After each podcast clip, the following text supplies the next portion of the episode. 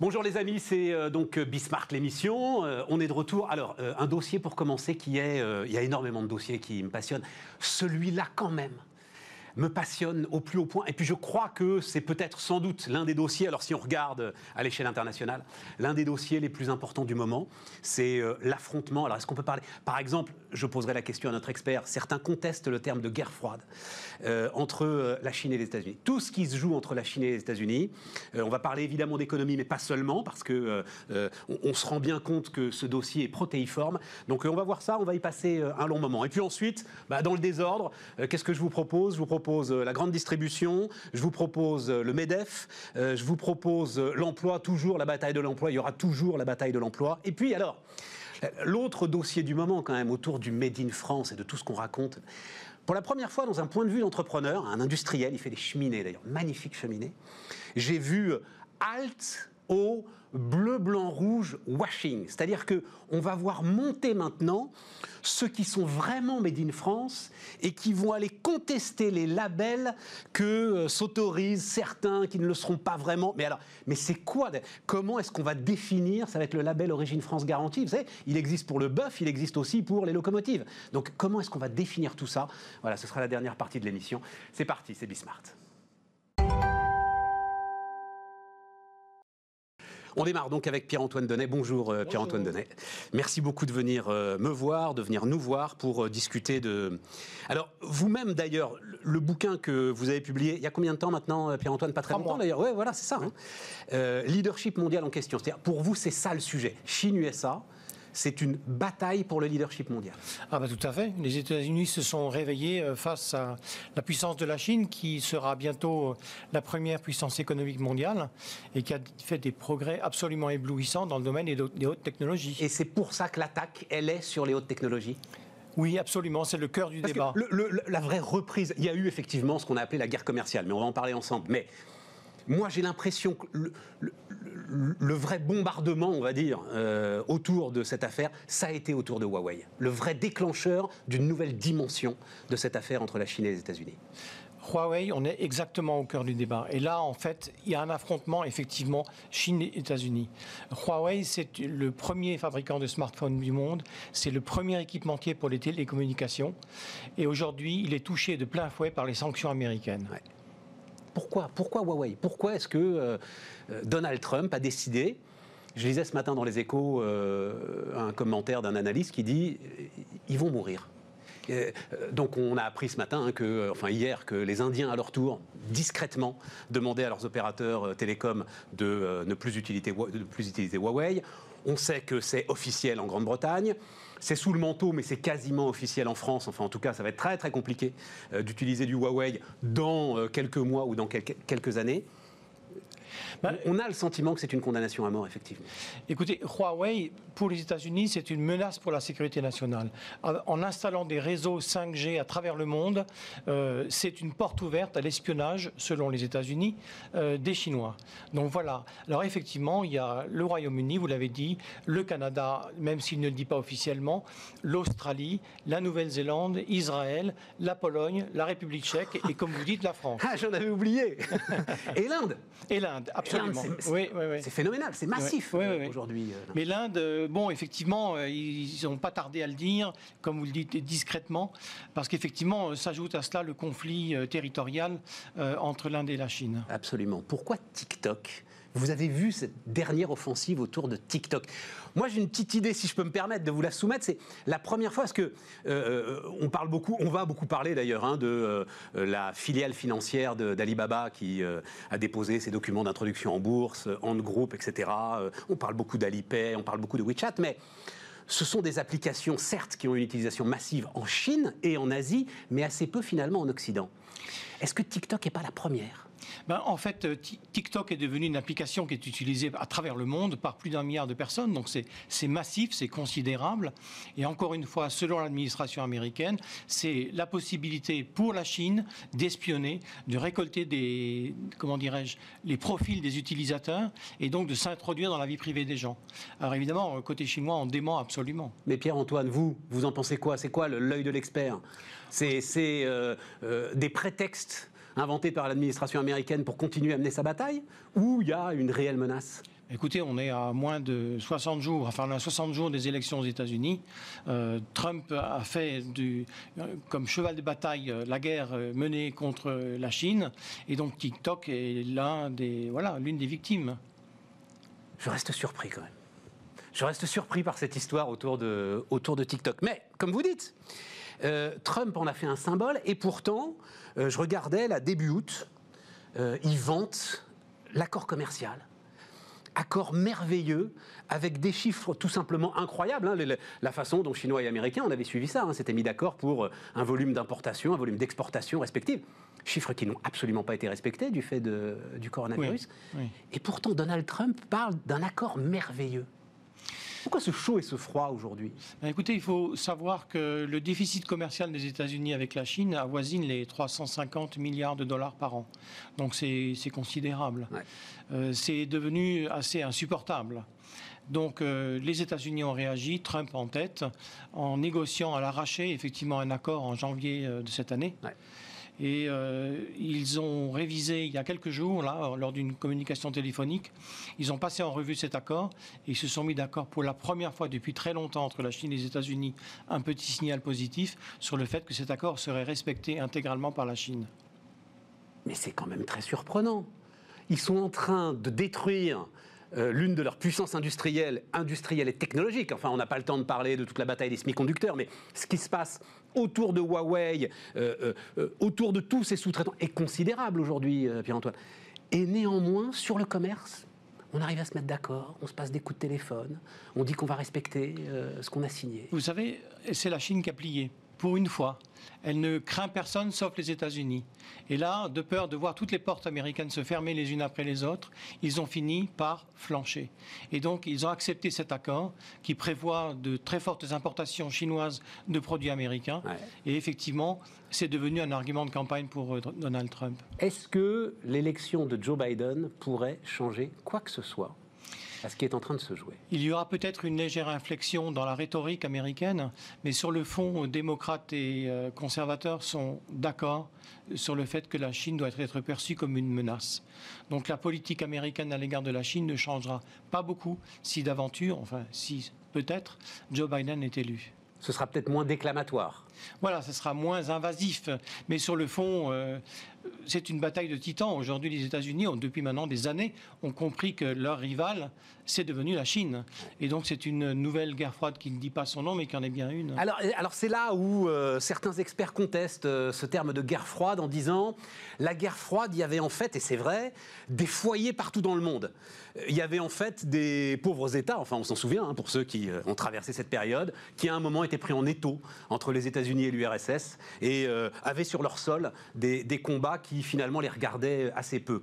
Là, on est sans arrêt dans un affrontement direct. C'est vrai qu'il n'y a pas de satellites qui sont euh, aujourd'hui victimes de cet affrontement entre la Chine et les États-Unis. Bah, c'est Sparte et Athènes. Hein. Athènes, Athènes, réalise que Sparte est en train de lui faire de l'ombre et menace de, manger. Et donc, euh, voilà, on réagit. Et, ça s'est mal fini pour Sparte. Euh, ça s'est mal fini pour Sparte. Très très mal fini pour Sparte. Oui, alors dans mon livre, je fais attention à ne pas trop prendre de position pour la suite, mais malgré tout, je suis convaincu que la Chine va euh, peut-être pas mordre la poussière, mais va en prendre plein la figure, parce qu'il y a, à mon sens, un réveil de l'Occident vis-à-vis de la puissance chinoise, et un peu partout, on est en train de réévaluer ses liens avec la Chine. Ce qui s'est passé autour de Hong Kong euh, est significatif pour vous, cet épisode? Ben, c'est une victime collatérale. De, C'est une victime collatérale, mais encore plus surprenant d'ailleurs euh, autour des Ouïghours. Parce que très franchement, enfin, il se trouve que euh, je connais ce problème pour des raisons diverses depuis de très nombreuses années. Pensez qu'à un moment, quand vous regardiez ce sujet, il y a 5, 6, 7 ans, quand on a commencé vraiment la sinisation de force des Ouïghours musulmans, pensez qu'ils se retrouveraient à la une de la presse? Je l'aurais jamais, euh, jamais imaginé. Ça a mis un certain temps, parce que comme vous le dites, ça, fait, ça dure depuis déjà des années, depuis avant 2015, et d'un seul coup, les médias s'en sont emparés. Et en fait, on a réalisé d'un seul coup, l'opinion publique occidentale a réalisé que euh, entre 1,5 et 3 millions de Ouïghours végètent dans des camps de rééducation. Alors l'opinion publique ou l'Amérique a désigné à l'opinion publique un nouveau. Euh, je réagis juste à ce que vous disiez sur la Chine peut mordre la poussière parce que les États-Unis ont prouvé, peut-être avec les Ouïghours, qu'ils avaient une capacité à influencer l'opinion publique et vous savez, pour, pour, dire vraiment ce que je pense, ah bah, Donald Trump. Il est temps Il est temps Donald Trump s'en fiche des droits de l'homme. Ça n'est pas du tout son cheval de bataille. Bien d'accord. Voilà. Mais là, effectivement, il s'en sert comme étant un levier. Euh, Joe Biden vient de déclarer par euh, l'intermédiaire de son porte-parole que euh, la politique chinoise envers les Ouïghours était un, véritable génocide culturel. Donc c'est aussi pour vous montrer qu'il n'y aura pas d'inflexion majeure de la politique américaine à l'égard de la Chine. C'est clair. On est là pour durer des années, sinon des décennies. Alors, le sujet, est-ce que cet affrontement va rester sur un sujet politique, diplomatique, un sujet économique? Est-ce qu'on peut craindre à un moment un affrontement militaire, Pierre-Antoine? Alors, une chose est absolument claire, c'est que la Chine ne veut pas la guerre. Elle a réarmé considérablement ces dernières années. C'est le deuxième budget militaire du monde, après les États-Unis, loin derrière certes, mais le deuxième. Ils alignent 600 navires de combat en mer de, Chine du Sud. Donc c'est considérable, c'est énorme, mais ils ne veulent pas la guerre. Maintenant, c'est vrai qu'il y a euh, des foyers de tension extrême et il se peut qu'un jour un accident arrive. Euh, cette confrontation, elle est là. Les États-Unis ont réalisé qu'ils étaient en train de devenir, euh, d'abandonner, euh, de perdre leur ascendant sur l'Asie-Pacifique, et donc ils ont décidé eux aussi de remettre le paquet pour reprendre l'avantage dans cette partie du monde. Taïwan, la mer de Chine du Sud sont deux endroits où il peut effectivement éclater un conflit. Avec deux, je sais pas ce dire, protectorats, même si les relations sont compliquées, notamment avec le Japon, mais euh, ce sont des pays qui ont des liens avec les États-Unis qui sont quand même très particuliers, hein, euh, Pierre-Antoine. Oui, absolument. Alors on parlait de Taïwan. Hein. Euh, Taïwan a les moyens, moyen de se défendre, mais bon, en nombre, ils sont très largement en, en, déséquilibre face à la très puissante Chine. Mais les États-Unis ont adopté une loi en 1979 quand ils ont reconnu la Chine populaire. C'est le Taiwan Relation Act qui les contraint à réagir et à défendre Taïwan en cas d'invasion chinoise. Et la 7e flotte n'est pas loin. Elle, elle croise dans les parages. Si jamais il devait y avoir le début d'une invasion chinoise, on peut penser que le Japon ne resterait pas sans rien faire, ni la Corée du Sud, ni non plus l'Australie. Mais votre conviction, c'est que euh, personne ne veut de cette escalade, en tout cas que les Chinois ne veulent pas de cette escalade euh, aujourd'hui. Moi, je suis absolument persuadé. Elle serait dévastatrice. voilà, tout à fait. Non, tout à fait. Donc, je pense qu'il n'y aura pas de conflit majeur. Je crois que malgré tout, la Chine a besoin de, du développement économique dans les années qui viennent. Elle veut poursuivre sa, croissance économique à tout prix, et donc elle, elle ne veut pas de conflit. Ouais. et d'ailleurs, on va terminer là-dessus. Vous avez commencé en disant euh, euh, la Chine, qui sera la première puissance mondiale? Est-ce qu'on peut prolonger les courbes là-dessus euh, On se rend bien compte que là, qu'il y a un modèle qui euh, a été mis à très très rude épreuve autour de cette histoire de Covid? Je vous en prie. Non, mais ce qu'on peut dire, c'est qu'il y a des freins à l'ascension économique euh, de la Chine. Il y a la corruption qui mine tous les rouages du, du, pouvoir chinois. En 2013, le président Xi Jinping a fait de la lutte contre la corruption son point numéro un, qui lui a valu une certaine popularité. Mais la corruption est toujours là. Il y a la démographie. Euh, depuis 2018, il meurt plus de Chinois qu'il n'en est. Et donc, en 2027, le premier pays le plus peuplé du monde ne sera plus la Chine, mais l'Inde. le troisième handicap majeur, c'est la dette publique.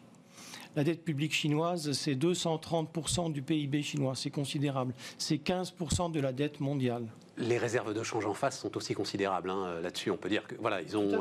Tout à, fait. Euh, Mais quand même. Comme le dit la formule, il y a à peu près autant d'éponges que de l'air renversé. Hein. N'est-ce pas voilà, Vous avez oublié, Père Antoine, vous avez oublié la démocratie. Moi, je suis. Alors, ah si Bismarck existe, euh, c'est que nous, on est persuadés que.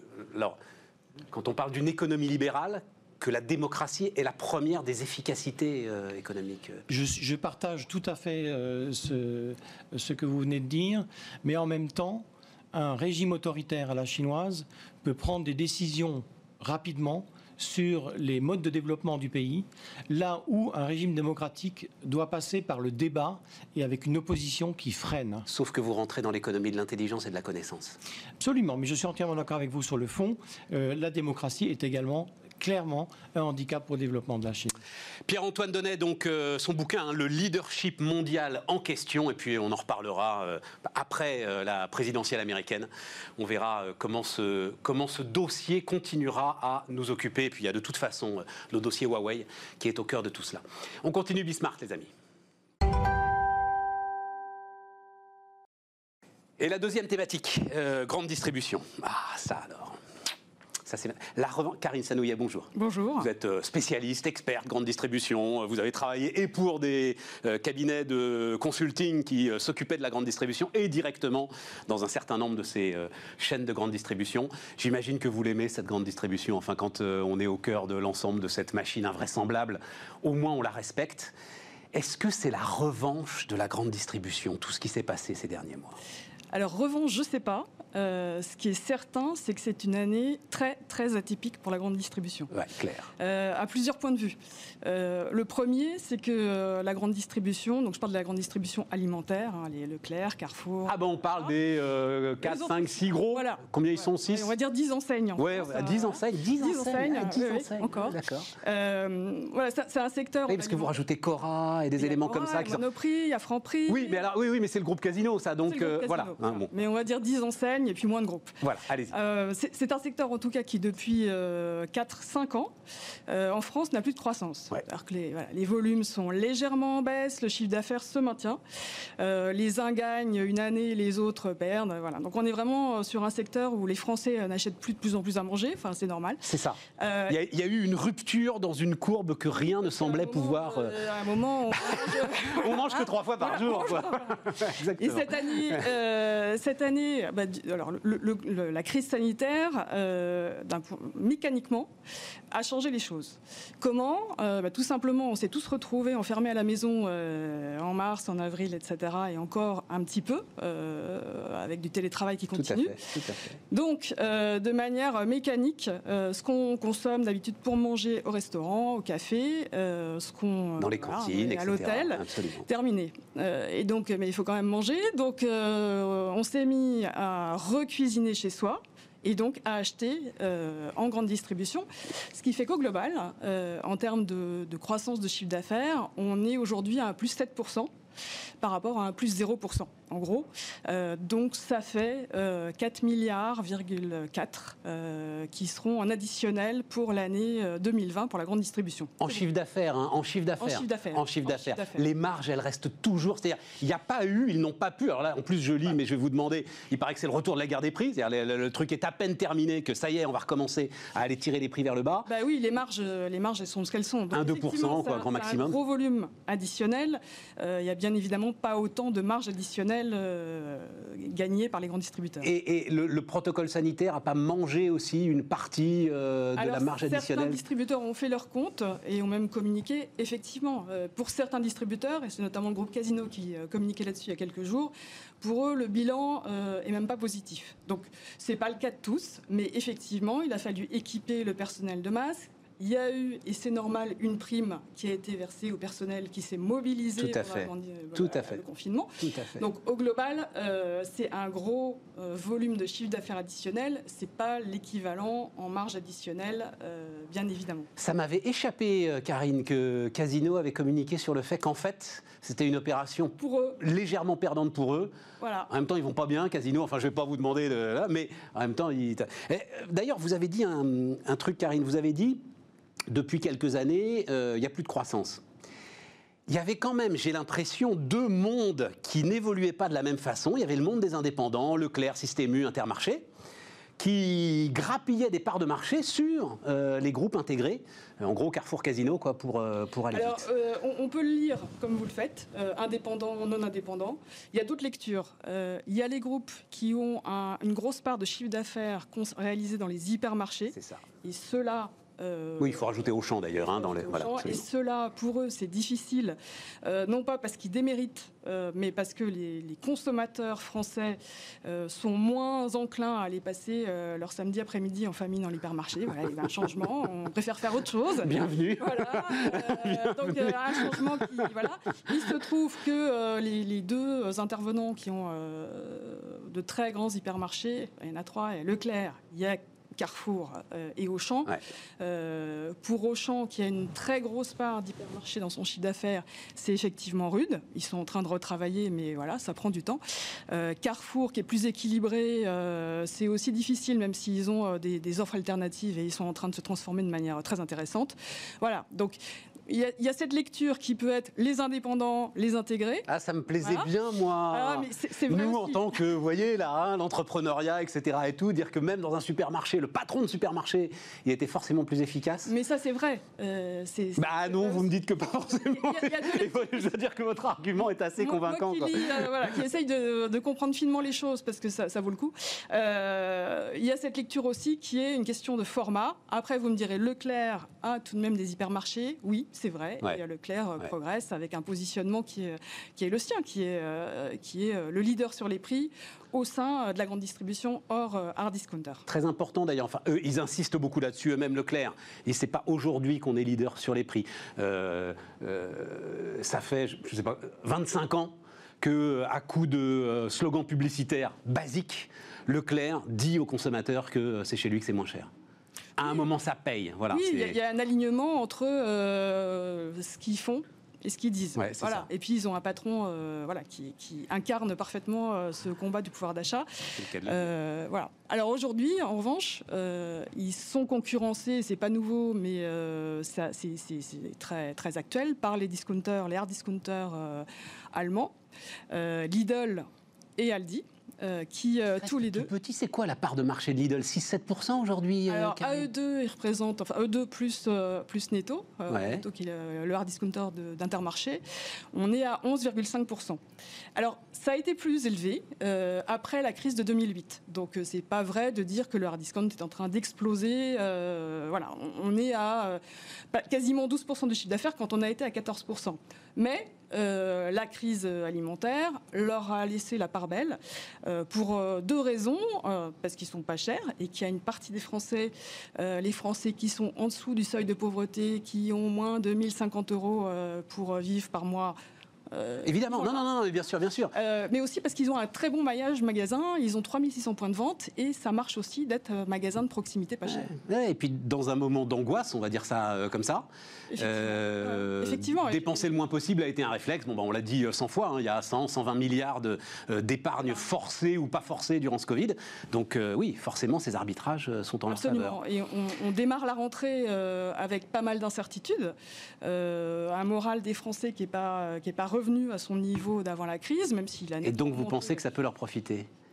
Parce que Alexandre Bompard, donc le patron de Carrefour, au moment des résultats de Carrefour, lui, il a dit eh ben, vous allez voir, le Covid, c'est la revanche de l'hypermarché, parce que justement, ça va être un seul déplacement dans un lieu ultra sécurisé, ça c'est leur grande force, hein, ils peuvent évidemment sécuriser ces lieux, et à nouveau, les Français vont aller euh, passer peut-être plus de temps dans les hyper. Vous y croyez ou pas, Karine? Alors en tout cas, si on lit les chiffres, euh, voilà, pour mettre tout le monde d'accord, euh, il y a eu une baisse de fréquentation des, des, hypermarchés, donc oui, mais ça c'était normal, c'était parce qu'on ne pouvait pas non plus trop s'éloigner, c'était périmètre kilométrique. Au final, au final, sur une croissance donc de 7% en gros de l'ensemble du marché, les hypermarchés sont stables. Donc ils ne sont pas allés prendre cette croissance, euh, et ce sont les supermarchés et le drive euh, qui sont les deux gros contributeurs euh, à cet additionnel de chiffre d'affaires, à peu près à part égale.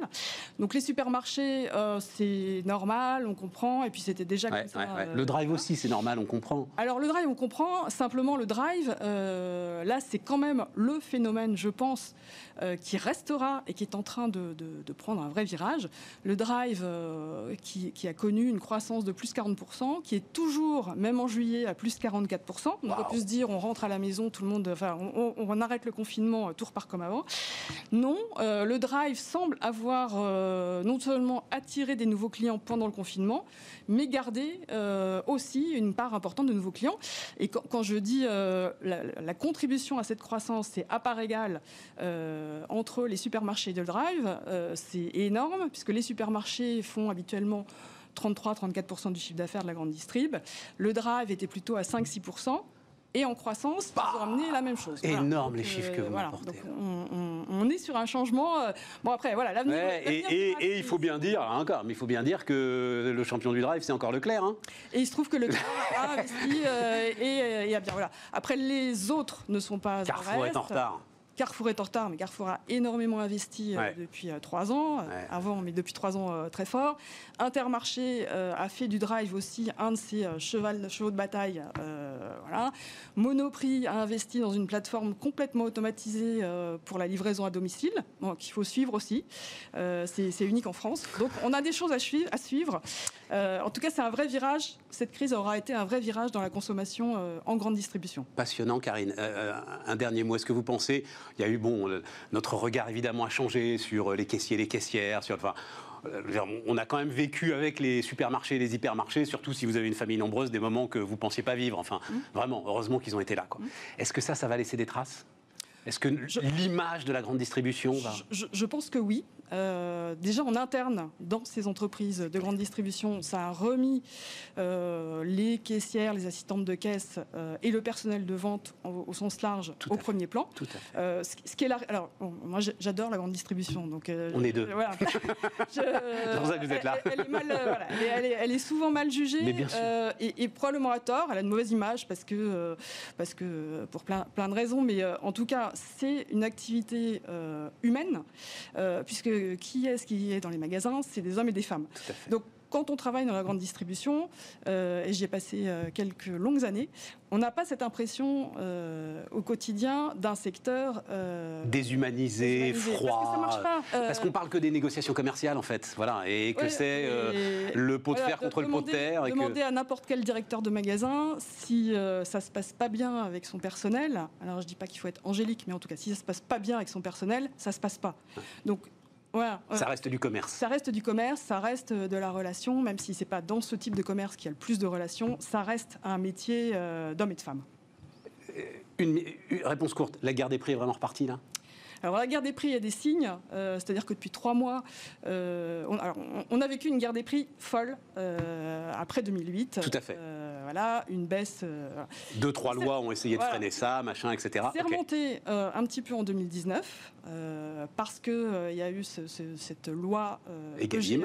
a permis, qui a obligé en fait de refaire de la marge. Donc, et puis depuis trois mois, on est à moins 0,10, moins 0,26 pour le mois de juillet. Donc il y a des signes avant-coureurs de vigilance de la part des distributeurs sur les prix. C'est normal. ils font attention pour leurs clients. Est-ce que ça va repartir en guerre des prix? Ça, c'est vraiment une question d'acteurs entre eux. Euh, voilà, donc tout dépendra de, du jeu euh, stratégique que veulent jouer les uns et les autres, parce que comme on le disait au démarrage, on est quand même sur un secteur qui, euh, mis à part cette année, est à plus 0%.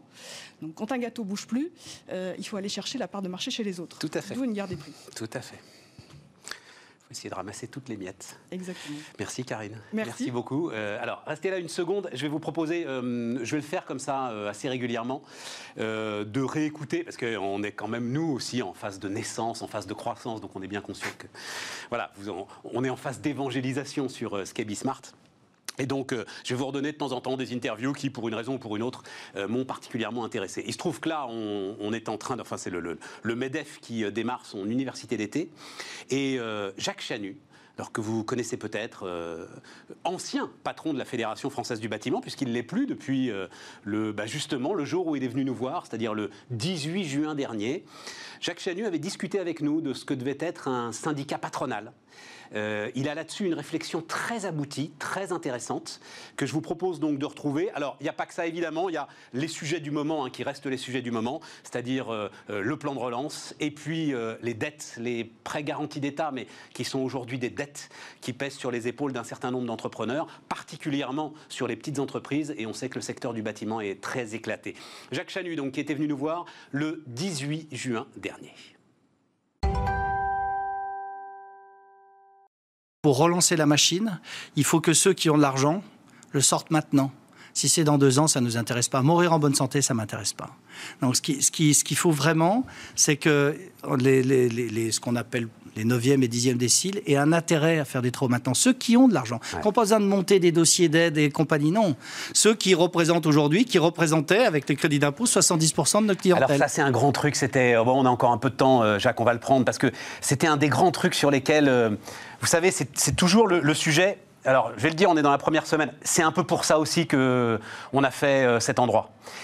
Parce qu'il y a des trucs qui sont complexes et qui, quand on les dit simplement, peuvent sembler mais euh, scandaleux. Mmh. Et quand vous avez dit, parce que vous l'avez dit, c'était pour les travaux de rénovation énergétique, mais écoutez, réserver euh, l'ensemble des aides euh, à ceux qui gagnent peu, c'est sans doute très humain, très mmh. social comme mesure, mais c'est inefficace parce que ceux qui dépensent, c'est ceux qui ont de l'argent. Mais encore une fois, c'est comme dans une entreprise, il faut savoir quel objectif on cherche. Soit une aide sociale, soit soutien à un secteur, soit une aide à vocation écologique. Quand vous courez les trois lièvres à la fois, vous êtes surtout planté. Voilà, c'est-à-dire que vous pouvez avoir des aides pour les entreprises qui n'ont aucun intérêt social, voire écologique, la TVA sur la rénovation standard. Vous pouvez avoir une aide qui euh, peut avoir un impact économique, aucun impact social, c'est baisser la TVA pour tout le monde à 5,5. Puis après, vous avez des aides sociales, c'est, je dis n'importe quoi, subventionner tous les travaux pour les, la moitié des Français qui, ou tous ceux qui ne payent pas l'IRPP où on finance sur leurs travaux de rénovation énergétique. Ça, c'est une aide sociale. Mais par contre, quand vous essayez de, de, mixer le tout et que ceux qui n'ont pas d'argent, il leur reste 15 ou 20% à charge, bah, je suis désolé, ça ne marchera pas. Ah, le, tableau est magnifique. Hein. C'est-à-dire que le raisonnement intellectuel, il est, parfait. C'est ça. C'est, oui, c'est, comme un business plan, voyez-vous. J'essaye, j'essaye de trouver une comparaison. Mais par contre, quelquefois, la réalité est un peu différente. Les seuls chiffres sincères d'un business plan, c'est le numéro des pages. J'ai appris la phrase à Jacques Chanu il y a quelques minutes. Euh, il, était ravi. Mais c'est vrai que c'est toujours comme ça. Mathilde Lemoine, qui était avec nous il y a quelques instants, euh, chef économiste, groupe Edmond Rothschild, elle dit écoutez, il ne faut pas se poser de questions, il faut relancer pour que l'activité soit l'activité la production et la consommation soient à la hauteur de ce qu'elle était avant. Et puis après, on, régule. Et après, on régule. Mais ce qu'il faut, c'est créer. Mais on moi, je, je l'assume. Je sais qu'à Bercy, ça les fait hurler, mais il faut absolument créer un effet d'aubaine si on veut relancer la machine dans notre secteur, il faut assumer l'effet d'aubaine. J'aime bien cette phrase. Effet d'aubaine assumé. Absolument. Et après, on régulera. Mais encore une fois, il faut, faut se soigner avec énergie. Euh, il y, a juste un dernier élément que je voulais voir avec vous, Jacques Chanu, parce que c'était intéressant. On va retourner sur le MEDEF. Enfin, on va retourner sur les. les, C'est marrant, ça, ça, vous a toujours, ça vous a toujours passionné. Ça veut dire que c'est là que vous avez Je, je vois que même chez Bismarck, ça n'a pas changé. Mais je me demande, alors, ben, tiens, c'est important ou pas? Le MEDEF? Ouais. Le MEDEF est important euh, lorsqu'il joue son rôle d'être une représentation interprofessionnelle. Faut-il encore qu'il y ait des sujets? Et on voit bien de plus en plus hein, que ça se discute dans les branches, mais en fait de plus en plus dans les entreprises. C'est, je pense, mais c'est une vision d'un vieux con désormais. Hein.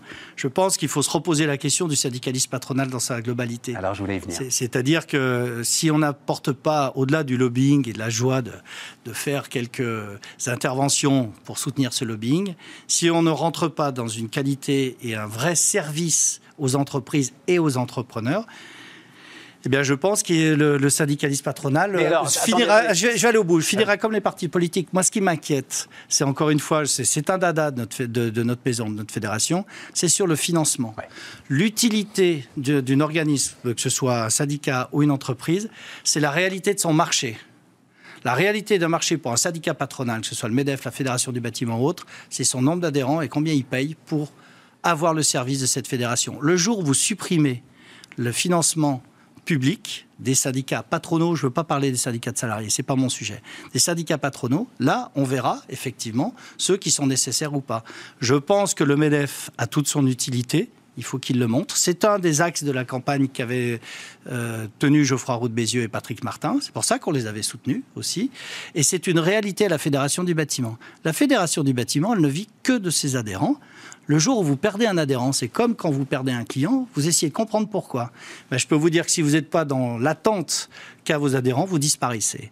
Et c'est ça qu'il faut qu'on change, qui donnera l'ensemble de la légitimité aux syndicats patronaux et éviteront des attaques qui sont souvent, à mon avis, totalement injustes sur leur propre légitimité, mais où ils prêtent le flanc en continuant à être financé. C'est quoi les subventions publiques euh, un organisme comme le MEDEF euh, aujourd'hui Ça représente ah, quoi Ça doit être encore. Et je pense que Geoffroy, il travaille pour, pour faire baisser. Ça doit être encore 30 ou 35 Oui, mais le risque à Vous imaginez 30-35% de subventions publiques dans une entreprise standard?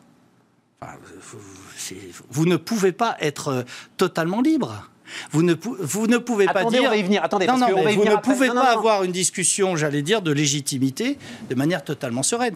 Et le Medef est, je pense, celui qui en a le moins. Mais, mais vous avez des syndicats patronaux oui, mais attendez, attendez, qui sont à 80% de financement public. Il y a deux choses. Euh, la première, c'est euh, donc, euh, je représente mes clients, en gros, hein, ce que vous dites. Oui, mais est-ce que une organisation patronale comme le Medef, elle doit pas d'abord servir l'intérêt général? C'est-à-dire que à représenter bah, ses clients, elle... tout est là. Mais alors là, c'est une philosophie différente. Moi, je suis pas là. enfin, je n'étais pas là à la, tête d'une fédération professionnelle pour défendre l'intérêt général. J'étais là pour défendre les intérêts de mes adhérents c'est-à-dire d'un secteur d'activité où il y a des gens qui décident de payer une cotisation pour non seulement avoir un service au quotidien, mais aussi pour défendre ses intérêts. Si vous voulez vous non, mais... avoir les mêmes entre les boîtes de BTP et les éditeurs de logiciels? Mon cher Stéphane, quand si vous voulez défendre l'intérêt général, vous faites ce qu'on appelle de la politique. Et à ce moment-là, vous êtes dans une démarche de, défense d'intérêt général. Lorsque vous voulez défendre une activité des adhérents, l'économie euh, ou, un secteur, ou l'interpro, ben vous faites du syndicalisme patronal. Mais il faut que vous en ayez les moyens et la liberté de le faire qui passe par l'adhésion. Les financements publics ont tué les partis politiques, oui ou non? Oui. J'en sais rien, je ne sais pas. je vous écoute pour Il y a, y a 20, bah, y a 25 ans, euh, on va prendre l'exemple du Parti socialiste. Il y a 25 ans, Parti socialiste, ils avaient 300 000 militants qui payaient. D'accord? Il n'y avait pas de. Bah, tiens. Jacques, Jacques ah, il y a 25 ans, il y a 25 ans, au Parti Socialiste. pardon, il se trouve que euh, je connais ce dossier de très très près. non, mais c'était les fausses factures qui finançaient non, non, il y avait deux choses. C'était le bâtiment qui finançait le parti D'abord, c'était pas le bâtiment. Mais, vous pouvez y mettre. Si, Graco, l'accident du travail, enfin tout commence C'était pas le bâtiment. Le financement du parti politique par l'État a fait en sorte que derrière, vous êtes devenu un parti d'élus c'était les élus qui comptaient et non pas le nombre de militants qui payaient.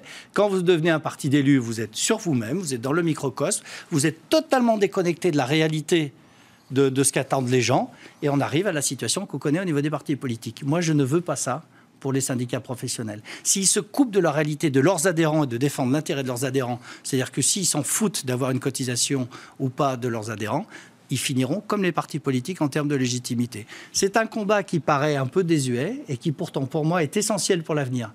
Et je pense qu'ils ont tout intérêt, que nous avons tous tout intérêt à le faire. Et même, voyez-vous, je pense que les organisations syndicales ouvrières ont aussi euh, besoin de ça. Ça veut dire qu'à ce moment-là, ce syndicat-là, il est capable d'aller négocier, par exemple, les retraites les régimes d'ordre, pour l'ensemble des secteurs et des professions qui euh, sont. Il est légitime pour le faire. Il est légitime pour le faire, totalement légitime pour le faire. Alors qu'aujourd'hui, quand vous dites est-ce qu'ils sont là pour défendre l'intérêt général, c'est toute l'ambiguïté. Oui, vous avez raison. C'est toute l'ambiguïté. Vous avez raison. Voilà. Mais et à ce moment-là, en plus, on leur, demande, on hein. leur demande d'être dans des postures qu'on va qualifier de politiquement correctes. Euh, au nom justement de la défense de l'intérêt général, de la représentation des patrons dans un certain nombre de cénacles de dîner, alors qu'on s'en fout totalement. Quoi. ou de plaire ou pas euh, plaire à certains types de médias. Voilà, Vous savez, ce qui, ce qui, euh, ce qui, est un peu gênant, et c'est d'ailleurs le sujet de, notre prochain bouquin de, de réflexion de la fédération qui s'appelle Constructif, c'est la différence entre la censure et l'autocensure. Et j'ai l'impression que ce discours d'autocensure commence aussi à frapper nos organisations. Et à mon avis, ça, entraînera inévitablement vers un décalage par rapport à l'attente de nos entrepreneurs et donc euh, une forme de, d'affaiblissement du syndicat patronal. Alors que demain, on en aura encore plus besoin avec le monde de la digitalisation qui arrive, les, demandes ne sont pas les mêmes chez nos jeunes entrepreneurs qu'il y a 20 ans. Ils ont besoin d'être accompagnés de plus en plus dans leur quotidien. Donc ils ont besoin de, de, syndicats forts. Ça, quand vous Mais pour ça, il faut être performant et, j'allais dire indépendant par rapport à ça. Quand, vous disiez syndicat patronal qui doit être au service de ses adhérents, ça veut dire par exemple, vous donnez le mode d'emploi pour euh, un prêt garanti d'État et vous le donnez très très vite. Vous donnez le mode d'emploi en temps réel pour euh, le chômage partiel. Enfin voilà, c'est vraiment seulement, être un, un, y a deux, opérateur de service. Le chômage partiel, c'est le bon exemple pile. D'abord, on défend le principe du chômage partiel pour notre secteur, même quand le ministre du Travail dit qu'on est des lâches. Donc ça, c'est la côté lobbying et poids politique. Ça, c'est le nombre qui vous donne cette force-là. Donc votre légitimité, c'est le nom. Et puis derrière, une fois vous, que vous obtenez ça, eh bien, vous réalisez le guide de bonne pratique, c'est-à-dire le côté concret, pratique qui dit euh, il reçoit un guide et il sait comment il fait. Ça, c'est tout le, côté back-office. Et c'est le gars qui a payé... Attendez, c'est que le gars qui a payé sa cotisation qui reçoit le guide Ah oui, c'est ça. Et là, on fait une différence, là. Eh ben oui. Non, mais, mais- mais bien sûr, mais bien sûr. Euh, vous avez eu cette phrase-là, euh, à un moment, vous vous retrouvez avec euh, 30, pour- enfin, l'État, 30% de, euh, qui a le 30% du capital de votre boîte, euh, c'est pas pareil, etc. et. Est-ce que c'est pas quand même ce qu'il va falloir euh, qu'il se passe? C'est-à-dire, euh, alors je sais pas si c'est le cas pour le bâtiment, mais euh, vous avez euh, 450 000 entreprises aujourd'hui en France. Sur les PGE, vous voulez Ouais, dire? qui ont euh, l'équivalent de 25% du chiffre d'affaires là. en dette, pas, euh, si on le présente comme l'État, ça marchera jamais. Si on le présente comme des prêts de haut de bilan avec une sortie automatique, oui, ça marchera. Ben oui, Et je pense que c'est une chance. l'État. Comment voulez-vous le présenter autrement? Aller expliquer à une boîte de 10 personnes que l'État va rentrer à 30% dans son capital. Eh ben oui. Je pense qu'il vaut mieux aller expliquer, peut-être d'ailleurs par nos syndicats, qu'il faut que l'État, si vous voulez, l'accompagne sur son prêt, ou lui garantit son prêt de haut de bilan fait par sa banque, parce que n'oubliez jamais que c'est sa banque qui lui Ouais. fait le prêt. Donc sa banque garantit, c'est pas tellement son sujet avec la boîte Ca- Cavin, garantit de l'argent qui remboursera sur 15 ans en étant dans son, dans son bilan, donc ce qui lui permet de renforcer ses hauts de bilan. Nous, Donc, notre, le- notre on- vraie attendez, attendez, faiblesse, attendez, attendez, je vais être- notre vraie faiblesse, on l'a dit au début, Très clair. Euh, donc ça veut dire qu'on ne le présente pas comme du capital, on le présente comme un très long prêt. Du haut de bilan. Et ça change tout. où il garde la, bien sûr, où il garde la maîtrise de son capital, il gonfle son capital et il rembourse ce- prêt de, de, de haut de bilan 15, 20 ans, alors, sur ce moment-là. 15 ou 20 ans, ce qui lui permet de consolider sa boîte et que s'il y a de nouveau un coup de grisou dans 5 ou 10 ans, ben, il sera plus solide que maintenant. On n'a pas de culture de haut de bilan dans ce pays.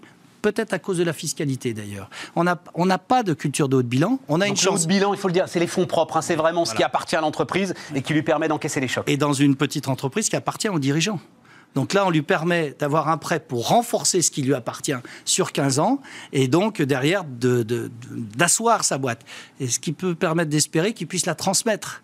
Pourquoi on n'a pas de grosses PME ou très peu de TIO y compris dans notre secteur? C'est parce qu'on a une fragilité de haut de bilan. Profitons de ce, cette situation incroyable où les liquidités sont arrivées dans les boîtes d'un EPGE de manière euh, vraiment, euh, honnêtement, euh, importante. hein. Ah bah, eh bien, massivement, 80 plus- milliards plutôt que d'imaginer des difficultés de remboursement si on les exige dans- en fin d'année ou dans, dans deux ans, eh bien, profitons-en pour donner une culture de haut de bilan aux entreprises et notamment les nôtres. Je me permets juste de le dire comme ça en passant, mais il y a peut-être aussi 30 ans d'ISF qui, d'ISF qui Bah, ont laminé sûr. le haut de bilan et qui ont laminé le- Et puis quand vous la voyez, puissance du capital dans les entreprises de taille et puis intermédiaire. et quand vous essayez de transmettre à vos enfants et que votre entreprise est trop fortement capitalisée, ils n'ont plus les moyens de racheter. Exactement. Donc euh, voilà, et c'est c'est en partie là- là-dessus où je pense qu'il faut être imaginatif sur ces prêts de haut de bilan pour éviter de mettre une pression de remboursement qui ne serait pas bonne.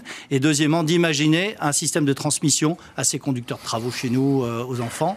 Et là, on aurait une vraie opportunité qui pourrait asseoir les choses pour 15 ou 20 ans.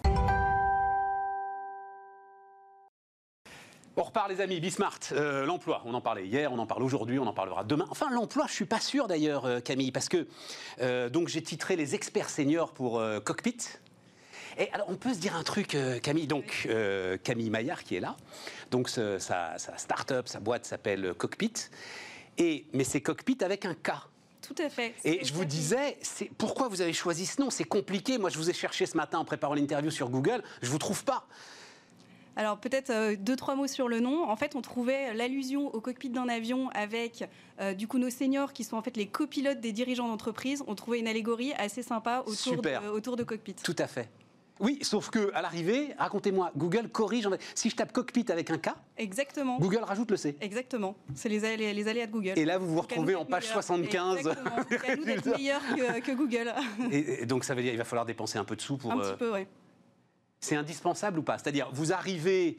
Oui, là, elle me dit oui. Là. C'est-à-dire que c'est à nous de créer du contenu pour bien remonter et c'est à nous aussi d'acheter un petit peu de mots-clés pour pouvoir euh, jouer avec, euh, avec les critères de Google. Vous aviez prévu ça dans le business plan euh? Moyennement, mais on va s'en Moyennement. sortir. On va s'en sortir. Ouais, ouais. Alors, donc l'idée, c'est est-ce que c'est de l'emploi ou au contraire, est-ce que c'est. Vous me dites oui, c'est c'est de Non, l'emploi non, je euh, laisse finir. Non, allez-y, allez-y, allez parce que vous devez, habituer, vous devez être habitué à l'action. C'est, c'est plus, alors, qui est le vrai sujet de tous les sujets, hein, euh, mesdames, messieurs. Tiens, je me, tiens, alors c'est un chiffre que j'adore, ça. Peut-être même vous, vous le connaissez pas, euh, Camille. Les 20 000. Parce que à, à une époque, c'était une, une loi fiscale, et euh, cette loi fiscale, je me souviens, je lisais dans les journaux qui euh, connaissent parfaitement l'entreprise. Tu parles. Oui, mais ça ne concerne que 20 000 grands groupes. Vous avez combien de salariés si vous êtes dans les 20 000 grands groupes? Vous connaissez le chiffre, euh, Non. Camille? 60. Si vous avez moins, de- si vous avez plus de 60 salariés, vous êtes dans les 20 000 plus importantes entreprises de France. Eh bien oui, c'est le sujet. Ça veut dire qu'il faut qu'elles croissent, ces entreprises, qu'elles grandissent, qu'elles grossissent. C'est ce que veut faire Cockpit Alors nous, on a deux cibles. La première, c'est les seniors. Alors derrière seniors, il y a les plus de 45 ans d'entreprise. Allez-y, seniors, j'assume. Euh, c'est les un peu plus seniors et c'est notamment ce qui nous a intéressé, ceux qui sont dans la transition de la retraite. Et pour cette cible, en fait, chaque année, dans la transition de la retraite, il y a plus de 120 000 anciens cadres ou dirigeants qui partent à la retraite et qui ont envie de continuer à travailler. Pourquoi? Parce qu'en fait, cette phase de transition, qui n'est pas tellement reconnue comme une vraie phase de transition, euh, c'est la retraite et c'est du jour au lendemain une phase de transition et qui est un peu une phase associée au mot d'inutilité parce que du jour au lendemain, on n'a plus de cadre temporel, on n'a plus de lien social, on n'a plus de statut social, on devient retraité, qui est un mot compliqué en France. Et donc en fait, derrière tout ça, on s'est dit, c'est des gens qui ont une super expérience. Et, vous n'avez pas dit qu'on a quand même son salaire divisé, on a son salaire divisé par deux. Dire, il y a aussi cette notion de complément de revenu qui est hyper importante et on en parle beaucoup en ce moment avec, euh, avec euh, l'actualité. Et on s'est dit que de ces seniors, on avait aussi nous la volonté de valoriser leur expérience et, et leur expertise dans une France où quand on est senior, on n'est pas tellement valorisé.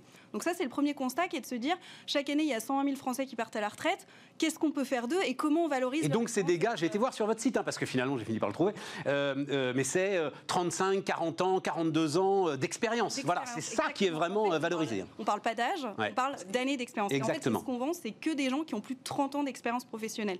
Plus de 30 ans d'expérience professionnelle, c'est du vécu, c'est de la prise de recul, c'est de l'expertise, et ça, ça vaut de l'or. Et en fait, à côté de ça, quelques chiffres avant crise, mais qui sont encore, euh, j'allais dire, encore réalistes bien évidemment maintenant.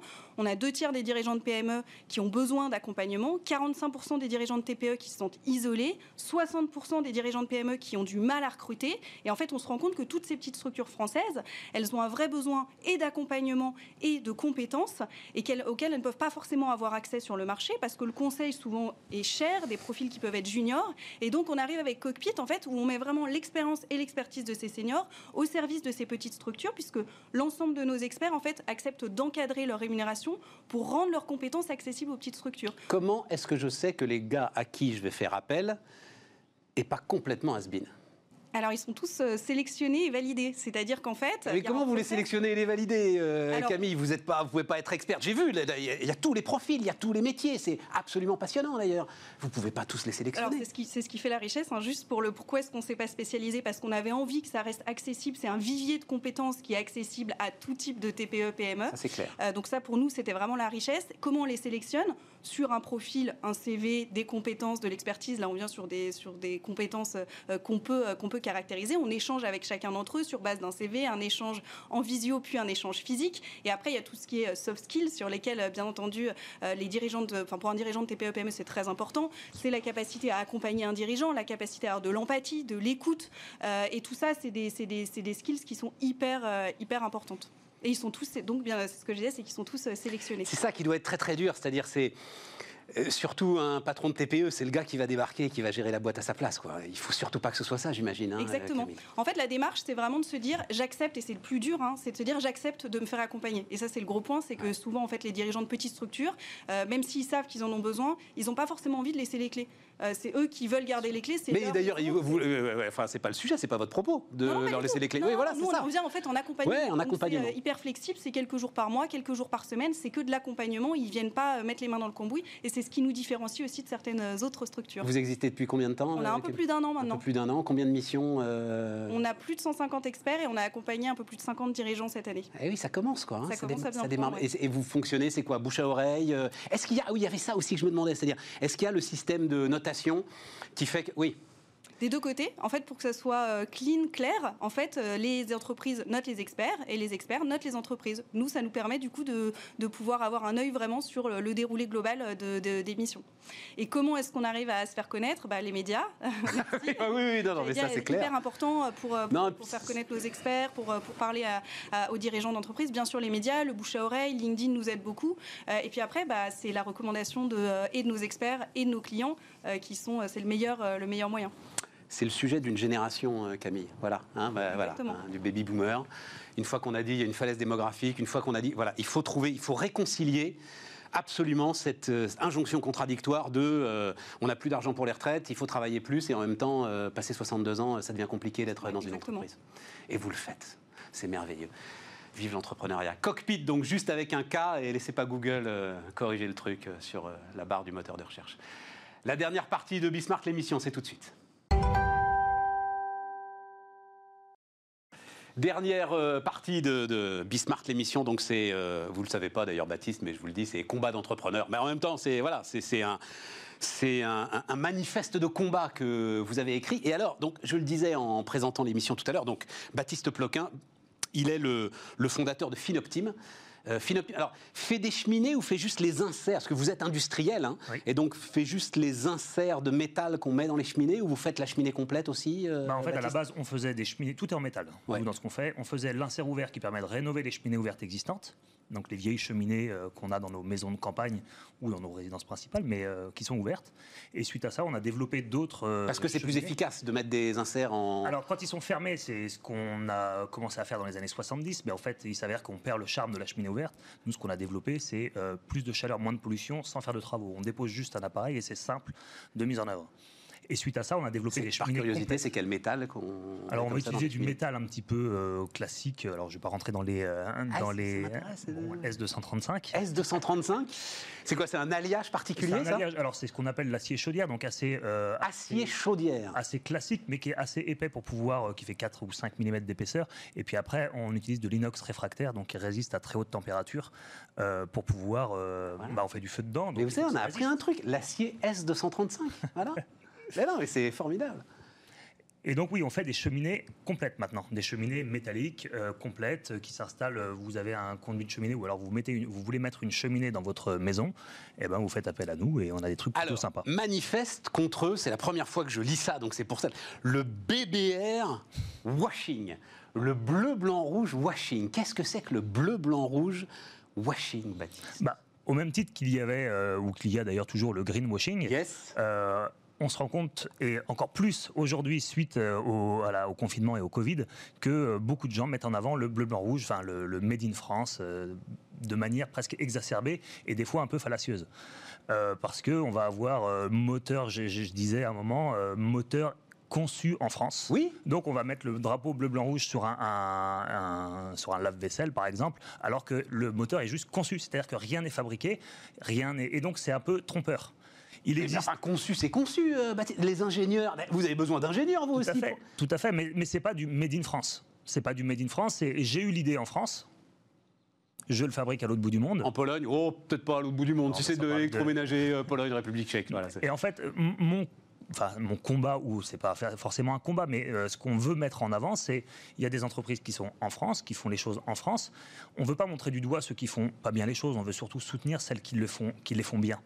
Et, et pour ça. euh, on va fabriquer en France, créer de l'emploi en France, et ça a une empreinte euh, carbone euh, beaucoup plus intéressante de fabriquer en France et de vendre en France que de réfléchir en France, fabriquer à l'autre bout de l'Europe ou du monde, On et est d'accord. On est d'accord. On est d'accord, mais vous êtes vous sur un produit qui est un produit spécifique, particulier. Euh, J'ai été voir d'ailleurs. hein, vos cheminées, elles sont mal- on est on est aux frontières de l'artistique. euh, avec- non mais sérieusement. Ah, gentil. Non, non. Et donc j'imagine euh, des produits qui sont quand même haut de gamme.